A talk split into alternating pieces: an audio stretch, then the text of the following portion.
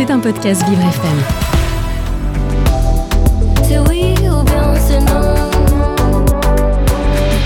L'art des mots. Mais au fait, on accorde les couleurs ou pas? Ah, les couleurs. C'est tout un poème dans la langue française.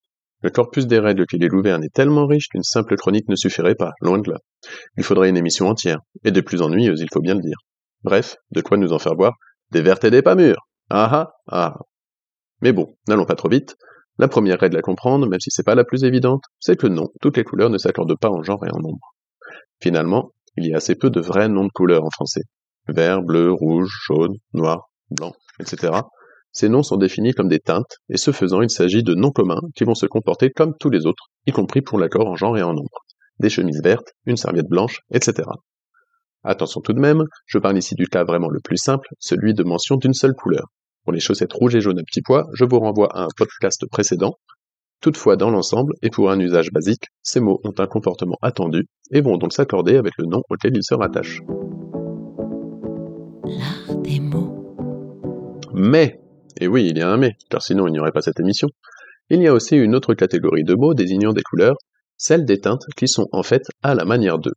Prenons le cas à la fois le plus connu par les linguistes et sans doute le plus malmené par la foule au quotidien, le terme orange.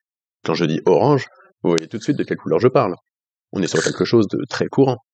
Or, en réalité, il ne s'agit pas d'une couleur au sens strict, mais de la contraction de la locution de la couleur d'une orange, le fruit. Le fruit était là avant la couleur. Et ce fruit nommé orange a servi de référence pour décrire les objets d'une teinte à mi-chemin entre le rouge et le jaune. Les carottes oranges sont donc des carottes de la couleur de l'orange. Ce qui ne demande pas de soulever la question de savoir comment on caractérisait les carottes avant la découverte de l'orange, mais je vais laisser cette question au féru d'histoire. Bref, cet adjectif est forcément invariable, puisque contraction d'une expression plus longue. Et cela vaut pour toutes les teintes qui tirent leur origine d'un objet. Framboise, aubergine, saumon, corail, marron, et oui, fuchsia, attention à l'ordre des lettres, indigo, du nom de la plante, taupe, si si si, c'est une couleur, etc. Vous l'aurez compris, hormis orange et marron, ce sont principalement des nuances bien précises qui demandent cette invariabilité, celles qui sortent du lot et que l'on n'aura pas en crayon de couleur. Évidemment, il y a des exceptions, on parle du français tout de même. 6 pour être précis. Écarlate, fauve, incarnat, mauve, pourpre et rose. Voilà, voilà. Alors pourquoi cela, qui dérive pourtant de noms, s'accorde-t-il, et pas orange ou marron? Eh bien, j'en ai aucune idée. En même temps, c'est un peu le principe des exceptions. C'est oui ou bien c'est non? L'art des mots. C'était un podcast Vivre FM.